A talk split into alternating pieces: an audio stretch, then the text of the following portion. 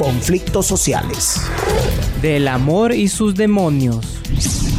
Nudos de corrupción. Mujeres, género y diversidad. Este es un espacio para que cada uno participe de la problemática y de la construcción de posibles soluciones. Un análisis real con un enfoque directo a nuestros días. Días de radio. Historias sin rodeos. Giovanni, Julia, Diego y Javier tienen en común que no se quedaron en casa mientras la COVID-19 golpea a millones de personas en el mundo. Salieron porque de ella y de ellos dependía tu seguridad y la mía, la nuestra. Se expusieron porque su trabajo es indispensable para evitar la agonía total, el colapso. Un conductor profesional, una comerciante, un profesor y un médico nos cuentan cómo se combate al enemigo invisible. Bienvenidos a En Primera Línea. La pandemia expuso la importancia de las actividades de quienes trabajan desde la sombra. A partir de la expansión del nuevo coronavirus y de la obligatoriedad a estar confinados, descubrimos lo determinante de ciertas tareas que en otro contexto pasaban desapercibidas. La consigna era clara, quédate en casa. Afuera solo debía estar el personal de las áreas que las autoridades consideraron básicas. En América, Ecuador es uno de los países que sintió con más fuerza el envión de la pandemia. Enfermos, muertos y desempleados que se cuentan por miles. A mediados de marzo, un estado de excepción que puso la normalidad en pausa entró en vigencia. ¿Cómo se determinó las actividades que debían seguir operando? La ministra de Gobierno y presidenta del Comité de Operaciones de Emergencia Nacional, María Paula Romo, responde. El análisis eh, o el modelo que escogimos fue un modelo en donde eh, se permitía o se garantizaba que sigan en funcionamiento los sectores esenciales para eh, las personas y ahí se incluyó todo el tema que tiene que ver con alimentación con la provisión de alimentos, también con la salida de esos alimentos desde el campo hacia la ciudad y seguir produciéndolos y comercializándolos mercados, supermercados, tiendas.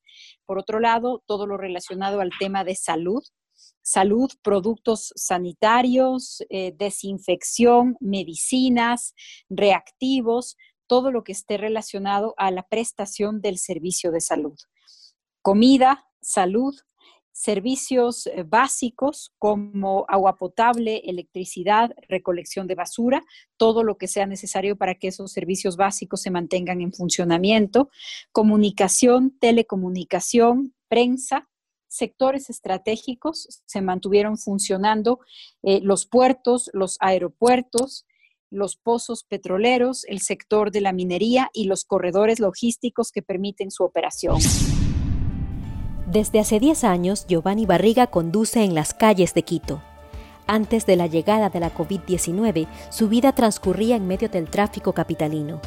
Durante la emergencia, su actividad fue vital. En su bus transportó a los médicos, enfermeros, enfermeras, policías y agentes que atendían la crisis. Eh, mi nombre es Giovanni Michael Barriga Moreno. Eh, tengo prácticamente dos profesiones, una que me dejó mi padre, ingeniero de sistemas y la pasión por el transporte urbano. Y pues salir a estar eh, prácticamente también en primera línea siempre causa temor, pero todos los días era primero le me encomendaba a Dios para poder brindar el servicio a cabalidad. Eh, hubo, se mantuvo reuniones permanentes entre lo que es Secretaría de Movilidad, Empresa de Pasajeros y algunos dirigentes de la transportación, lo cual se tomó prácticamente decisiones trascendentales en beneficio de, como yo les llamé desde un principio, los héroes sin capa, pensando pues en que no todos los médicos o servidores en este caso policías, militares, tienen un medio de movilización propio o muchas de las veces no tienen el recurso necesario para hacerlo. Entonces, en pos de eso es lo que se buscó siempre la, el suplir esta necesidad para dichas, dichos funcionarios. Eh, desde el comienzo tomamos las medidas necesarias en conjunto, como le digo, con, directivos de la empresa, en lo que es equipos de bioseguridad, trajes, mascarillas, eh, guantes. Incluso decidimos nosotros hacer un tipo de aislamiento de cabinas con plástico, prácticamente improvisando al momento con plástico, para tratar de precautelar nuestra salud también, nuestra integridad en el servicio. En el tema de operación de cada actividad, los protocolos propios de las instituciones. Por ejemplo, el sistema de salud tenía sus propios protocolos y estos protocolos también fueron compartidos con el sistema privado. Por ejemplo, la fuerza pública para todo el tema de seguridad, policía, militares, eh, cárceles, todos tenían sus protocolos de funcionamiento, de seguridad y de prevención para el trabajo de las personas que están en estos sectores.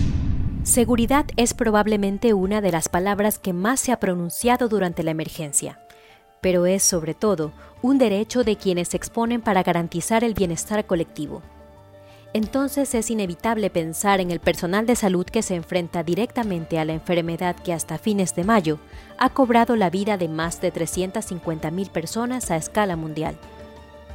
En Ecuador, por lo menos 1.600 trabajadores del sistema sanitario dieron positivo para COVID-19. La mayoría de contagios apareció en doctoras y doctores, seguidos de enfermeras y enfermeros y auxiliares de enfermería. Al menos 80 han muerto. Hay que entender que los datos existentes son un subregistro, pues no hay una cifra precisa del número de infectados ni de sus víctimas mortales. Muchos no presentaron síntomas, no se hicieron la prueba o murieron sin conocer el diagnóstico. Es así como esas personas se convirtieron en héroes involuntarios, ya que se jugaron la vida sin las armas suficientes. Bueno, mi nombre es Javier Manrique Cedeño. Yo trabajo en la unidad de cuidados intensivos de un hospital de Guayaquil como médico posgradista. Así como hubo un pésimo manejo de información y de llevar mucho las cosas, y también el trato con los médicos fue así. Extraoficialmente sé que este, se pedía en los hospitales públicos no usar mascarillas para no alarmar a la gente, cuando ya se sabía que había pacientes allá adentro que llegaban con síntomas y tenían tomografías concluyentes con eso. Entonces, los médicos que, bueno, que habían leído un poquito, que habían visto noticias de Italia, de China, etcétera, usaban máscaras, de como las que tengo ahorita. Y aún así, bueno, las mismas autoridades decían, no, no usen este, mascarillas, sáquenselas. Entonces, ya cuando ya las cosas estuvieron complicadas, tal vez ahí se dieron cuenta que dejar contagiar a los médicos era casi un suicidio, porque somos nosotros los que estamos allí. Entonces creo que ahí recién se tomaron y empezaron a usar este, estos EPP. También hay noticias de, autoridades diciendo que somos unos exagerados por querer andar como astronautas, citando un, medio oficial, un, médico que creo que salió en las noticias. Entonces, en líneas generales no estuvo bien llevada este asunto por el gobierno. Y ellos lo saben, eso no, eso no es a la vista de nadie. se ha cometido muchos errores. A fines de marzo, ante el reclamo por la carencia de insumos en hospitales y centros de la red pública de salud ecuatoriana para atender a los pacientes, el viceministro Ernesto Carrasco explicó que existía confusión respecto a los equipos de protección y dijo que lamentablemente los médicos de las emergencias quieren el traje blanco, quieren estar disfrazados de astronauta todo el día y ese no es, no es el protocolo eh, pertinente. Se les da el equipo como les indiqué que sí hay eh, a veces la queja es, o sea, en un mundo perfecto este equipo tendría incluso que cambiarse un par de veces al día, pero el stock estaba escaso en un principio, entonces se les pedía que optimicen el, mismo equipo durante toda la jornada y ahora ya se les está entregando eh, más, más provisiones a los hospitales. Hay un stock más o menos para tres meses. A pesar de las condiciones, ¿por qué salir? ¿Por qué combatir en primera línea? Javier lo tiene claro pero creo que la razón que me hizo levantar, y bueno, y me hacía levantar y me sigue haciendo levantar, es que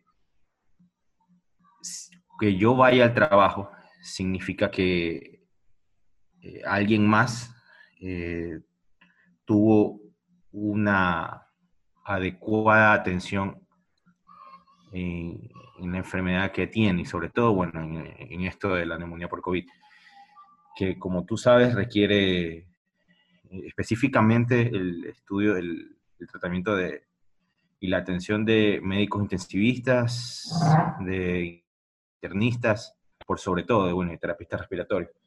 Entonces, creo que esa es la principal razón. Si yo me quedaba en la casa, si yo elegía quedarme en la casa, sea por cualquier razón, significaba que había una persona menos que podía ver 5, 6, 7, 8 de estos pacientes y, y todos ellos son padres, hermanos, abuelos, hijos. Entonces, creo que esa es la principal razón. Y bueno, eh, muchos compañeros, aunque no tuvieron acceso rápido a las pruebas, porque tú sabes que hubo algunas semanas que no había pruebas, ni de ni sangre. Entonces a la gente que se sentía mal, decía, me siento mal, la guardaban en la casa, le decían, no vengas a trabajar y bueno, y así casi, no casi, todos los hospitales de Guayaquil se quedaron trabajando en la parte médica al 40, a 30 y hasta 20% eh, de su capacidad en cuanto a médicos. Ya, yo sé de terapias intensivas que andaban con, que normalmente tienen 5 o 6 residentes de guardia y muchas semanas se manejaron con uno o dos en guardia. Y eso es una de las cosas que hizo que se colapse también el sistema de salud. En el caso del personal de salud o incluso en el personal de seguridad, tenemos pérdidas humanas y muchas personas contagiadas, pero muchas de ellas se encuentran en la ciudad de Guayaquil, lo que no nos permite establecer con claridad si el contagio se dio por su exposición laboral o como parte del contagio comunitario al que estuvo expuesta una buena parte de los ciudadanos, de los habitantes en Guayaquil y Guayas. Eh, si los protocolos han sido suficientes o los protocolos han sido todos los que se requerían. En cada momento se tomaron las decisiones con la información que teníamos disponible. ¿A qué me refiero? Por ejemplo, la Organización Mundial de la Salud durante las primeras semanas, luego de la declaratoria de pandemia, durante las primeras semanas desaconsejaba el uso de la mascarilla. Decía la mascarilla no es necesaria para todas las personas y solamente deben usarla quienes estén haciendo atención médica a personas contagiadas.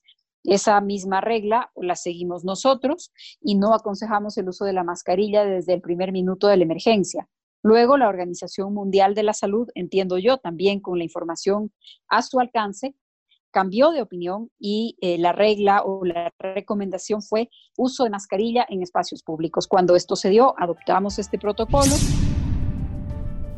Esa es la respuesta de la ministra de Gobierno cuando le preguntamos si como autoridades consideran que los protocolos que se aplicaron en primera instancia fueron los correctos o fueron suficientes. La situación fue crítica, pero también dolorosa. Lidiar con todos esos sentimientos es otro desafío para quienes no podían bajar los brazos. Los casos de coronavirus siguen con tendencia a subir. Hay 1.595 casos confirmados. El 73% está en Guayas, aunque según las autoridades se logró frenar el acelerado contagio. Autoridades nacionales y locales están a punto de firmar un convenio para construir una fosa común para sepultar a los fallecidos en la actual crisis sanitaria. Persisten las denuncias sobre los retrasos en el levantamiento de cadáveres, tanto en hospitales como en casas. Médicos y familiares de los fallecidos denuncian el riesgo de insalubridad. Sí hubo un par de noches que tuve que llorar un poquito así, porque veía y tuve que dejar ver noticias. Un par de noches casi que vi una noticia sobre otra noticia sobre otra. Y no, solamente me fui al cuarto, abracé a mi hija y ya me porque sí, sí sentía la carga, era, era mucha, de no poder hacer, por mucha gente no poder hacer casi nada. Mientras el mundo gira, los seres que lo habitamos no dejamos de producir desechos. Estando en casa también generamos basura y esto implica que haya otros que deben recogerla. Unos nos mantenemos seguros, al tiempo que ese grupo de personas sale a las calles para que las ciudades no se ahoguen entre los desperdicios. Soy Yolanda Gaete, gerente general de la empresa metropolitana de aseo de Quito. Recolección de residuos sólidos a la limpieza de la ciudad es un servicio necesario, es un servicio esencial es calificado como servicio básico público, por lo tanto fundamental para la vida. Llevamos un control nosotros diarios, diario de la cantidad de residuos que recolectamos eh, en toda la ciudad. En la primera semana de la crisis tuvimos un incremento considerable, en un día llegó un incremento superior al o alrededor del 40%, luego empezó a normalizarse la actividad. Nosotros empezamos a tomar eh, acciones desde que se conocieron eh, los casos de COVID en el país, e incluso un poco antes empezamos a adquirir eh, desinfectante en gel, alcohol como primera medida. hicimos una dotación en los vehículos, luego nos dimos cuenta, en una dotación generalizada, luego nos dimos cuenta que necesitábamos que esta dotación sea personal. ¿Qué cosas adicionales hemos hecho, además de las gafas, de las mascarillas, de los guantes, del gel, del alcohol, eh, máscaras eh, faciales hemos incluido. También estamos ya incorporando todo lo que son los eh, trajes de bioprotección. estos trajes en un inicio fueron exclusivamente para el personal de, para el personal de, desinfección, no como un elemento de protección contra el COVID, sino precisamente como un elemento de protección frente al elemento químico que se usa porque causa problemas en las mucosas, en las vías respiratorias, en los ojos. Eh, más allá de que no, no se considera eh, como un elemento necesario, estamos ya dotando al resto del personal porque les da una tranquilidad emocional, una tranquilidad mental frente a las tareas que tienen que hacer en el espacio público. A pesar de las seguridades implantadas, Emaceo ha tenido que lamentar la muerte de dos de sus trabajadores. Jorge Tenesaca era un joven que se desempeñaba en el grupo llamado Soldados Azules. Murió en abril por la enfermedad que provoca el nuevo coronavirus. El señor Tenesaca fue el primer compañero fallecido, son dos los compañeros. El señor Tenesaca es una persona bastante joven. La noticia para nosotros fue terrible. Siempre esperamos tener contagiados porque esta es una enfermedad que en pocos días se declaró comunitaria. la gente nuestra vive precisamente en esa zona donde han ocurrido los mayores contagios y adicionalmente tenemos una, digamos, una particularidad en la empresa, es que eh, es una empresa casi familiar. ¿A qué me refiero? a que hay eh, grupos familiares que trabajan acá ya por, por años, entonces tenemos eh, esposo, esposa, eh, hijos o papás, primos, tíos, entonces, y estas personas normalmente viven una relación familiar muy cercana, por lo tanto el contagio es mucho más acelerado de lo que se puede esperar. Para todos fue una noticia terrible, tristísima, eh, y sobre todo eh, el temor que, eso genera porque todo el mundo empieza a, pensar en su vida, en la vida de, su familia, de sus propios compañeros. Y dentro de ese escenario lo más difícil es mantener el servicio y sobre todo el espíritu en alto, pero eh, hay que reconocer que los trabajadores de Maceo realmente tienen una exposición enorme, pero han aprendido con el tiempo también a tener una valentía increíble. La de Tenesaca no fue la única pérdida.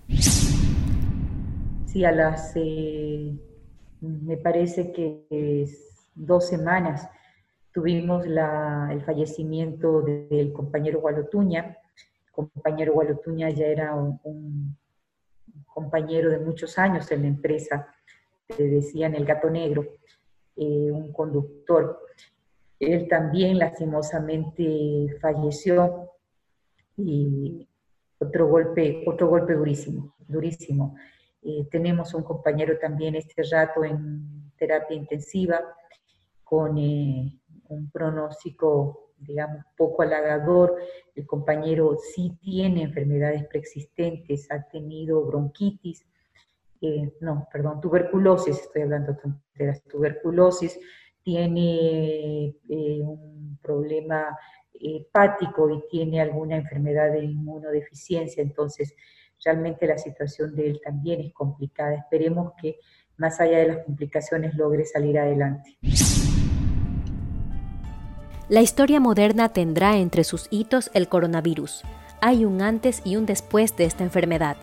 Por ejemplo, tras la declaratoria del estado de excepción y la orden del distanciamiento social, la vida de casi dos millones de estudiantes se afectó. De niñas, niños y jóvenes en la Sierra y Amazonía ecuatorianas que estaban en pleno año escolar. Y la pandemia lo modificó todo.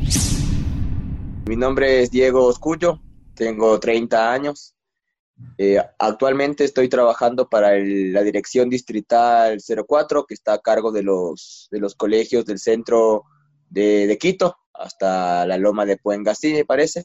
Eh, y estoy trabajando justamente por allá, que, en un colegio que se llama Doctor Miguel Ángel Zambrán. El colegio, un colegio técnico, pero eh, desde que empezó la cuarentena nos tocó a todos mudar el trabajo.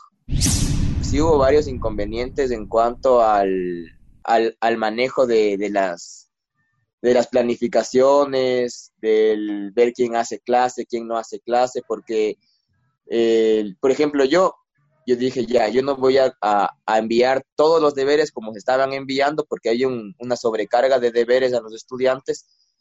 Yo dije, voy a tratar de trabajar con los que se puedan conectar, pero me topé con una realidad súper fuerte de mis, de mis cursos, que tengo siete cursos, he logrado trabajar con cuatro, perdón, con cinco cursos, eh, pero se conectan cinco, se conectan diez, se conectan a veces doce, y son cursos que si unimos tres cursos que doy clase, estarían alcanzando los 100, 100 estudiantes y doy 12.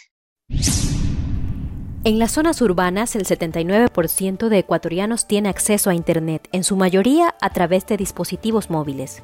A nivel rural, los datos del Instituto de Estadísticas y Censos exponen que solo el 16.6% de hogares cuenta con Internet fijo, comparado con la media a nivel país que es de 37.2%. Estamos entendiéndole mal a la parte de la educación virtual y online y crear plataformas nuevas, como lo hizo el ministerio a través de manejar Microsoft Teams. Eh, hay hasta profesores que no tienen equipos. Hay hasta profesores que tienen un internet bajísimo y ahora imaginemos eso en los estudiantes. Y no es el único problema. Mandé un trabajo de, de una creación de un poema, porque hablábamos de poesía y dije, bueno, vamos como a contar un poco lo que, cómo estamos en casa, ya vamos como unos 43 días de cuarentena, vamos a tratar de, de contar cómo estamos. Y por ahí me salieron como cosas súper fuertes, que los problemas se habían agrandado en sus casas, que, que la mamá le, le, trataba feo a, una, un estudiante, que a veces le se hacía sentir mal, que les tocaba estar encerrados en el cuarto, y a, a, eso sumándole que deben entregar deberes, que deben decirle al papá, y ahora dónde mando el deber, y cosas así. Entonces, es súper, súper fuerte. Los números son contundentes. Entre el 12 de marzo y el 17 de abril, el Servicio Integrado de Seguridad EQ 911 registró 7.954 llamadas de alerta por violencia intrafamiliar, es decir, una frecuencia de 256 llamadas diarias. La ministra de Gobierno también reconoce que este es un asunto pendiente. En el lado de la violencia eh, es un fenómeno muy grave, es un fenómeno muy grave y es un fenómeno generalizado, aún en tiempos en donde no hay ni aislamiento, ni la enfermedad, ni la incertidumbre que provoca. Hemos recibido miles de llamadas, hemos atendido miles de llamadas y seguramente hay muchos casos que van a permanecer ocultos porque la convivencia 24 horas al día con el agresor dificulta la denuncia y también limita las opciones que han tenido la mayoría mujeres cuando hablamos de violencia intrafamiliar para poder eh, salir de esta situación. La policía se ha mantenido atenta a este tema y en materia de violencia también se habilitaron mecanismos de denuncia expedita y líneas de atención psicológica. Creo que esto es también muy importante, atención psicológica, acompañamiento a las personas que sufrían violencia y será un gran pendiente una vez que se supere la pandemia. Ya en el mundo empieza a discutirse sobre todo lo que se trabajará, sobre lo que se tendrá que trabajar en salud mental luego del impacto del shock que esta esta pandemia, las medidas que se han tomado, sus consecuencias a todo nivel van a representar para las personas. Frente a esta realidad que abruma, la provisión de alimentos ha sido un pilar para avanzar en la lucha. Los mercados, supermercados y las tiendas de barrio que a pesar de las dificultades han encontrado modos de abastecer a sus clientes y así salvaguardarnos. Julia Cango tiene una tienda en el sur de Quito. Para contar con productos ha debido sortear obstáculos. Mi nombre es Julia Cango y bueno, soy comerciante. Yo me he visto que no puedo comprar, o sea, porque en el mercado mayorista donde se compraba normalmente todo lo que es mm, de bodega, todo lo que es legumbres, todo frutas, lo que sea, pues no me ha permitido entrar a comprar por el simple hecho de que yo, digamos, no tengo una camioneta, porque han exigido camioneta o furgón, y pues yo no, no, no, no cuento con ese transporte. Entonces a mí se me ha hecho imposible comprar, incluso que yo en, al momento, desde que empezó esta pandemia, yo no he podido vender todo lo que es frutas, eh, legumbres, nada de eso, porque no, porque no nos, no, no se puede ingresar, o sea, no, no, ahorita el negocio está bien bajo, o sea, en cuestión de esas cosas no se vende nada. Y como es medio tiempo, pues entonces digamos, vamos a suponer que si antes vendía, digamos, vamos a decir así, por decir unos 100 dólares, ahora estamos vendiendo 40 o 50 dólares a la mitad o menos también a veces. Entonces, pues está fregada la situación en ese sentido. Yo creo que ya una normalidad como antes había no va a haber. No va a haber. A lo mejor mi negocio o el de todos, no sé. Yo creo que por seguridad y por todo eso va a seguir con la puerta puesta y no van a poder ingresar. Y habrá que tratar de ver maneras de cómo de cómo hacer hacer visible las cosas para que los clientes vean y puedan y pueda seguir saliendo los productos como antes salía, o sea, porque ya de que normal como antes no va a ser.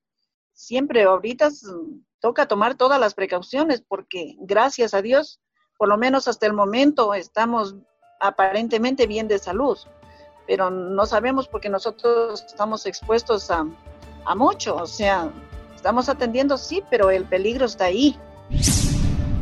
Ahora que empieza la desescalada y de a poco volvemos a habitar un mundo que frenó de golpe, se vuelve urgente reconocer a quienes estuvieron en la primera línea. Ellas y ellos ya tienen su lugar en la historia. Días de radio. Historias sin rodeos.